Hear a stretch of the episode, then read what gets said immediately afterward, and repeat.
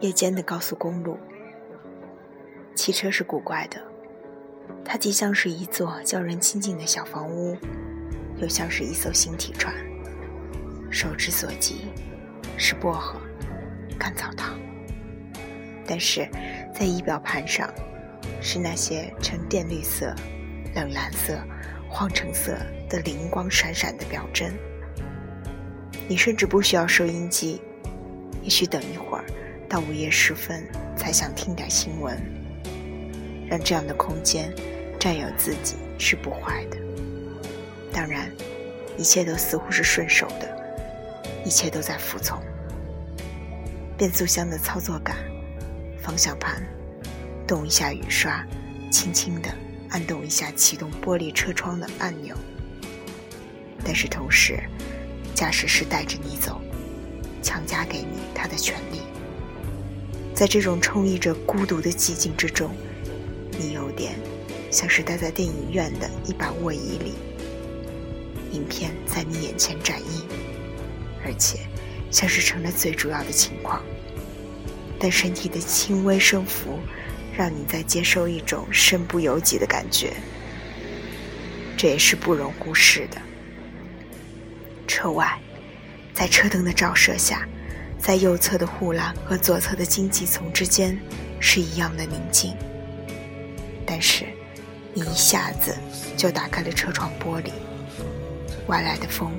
抽打着你微微的睡意，这便是风驰电掣的速度重又出现了。车外，每小时一百二十公里的速度，具有了在两道滑槽间发射一颗钢体炮弹的坚实力量。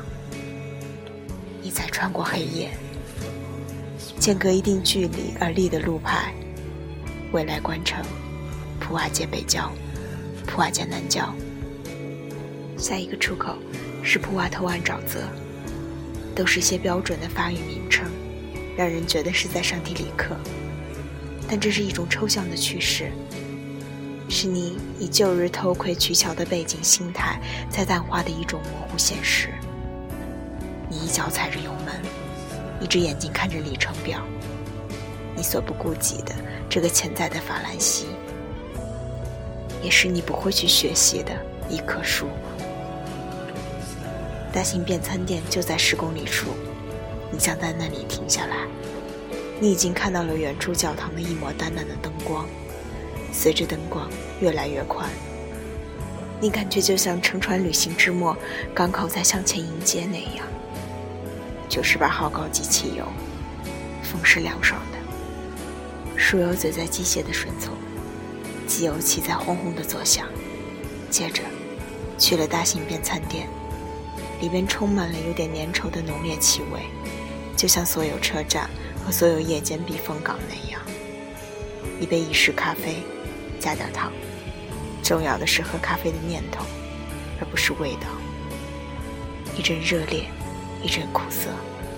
脚步僵硬，两眼浑浊，几个人影交错，但都无话而过。接着，又是先前的星体船，又是把你紧紧的。抱住的车壳，亏你没有了。要是曙光里的上元，那就更好。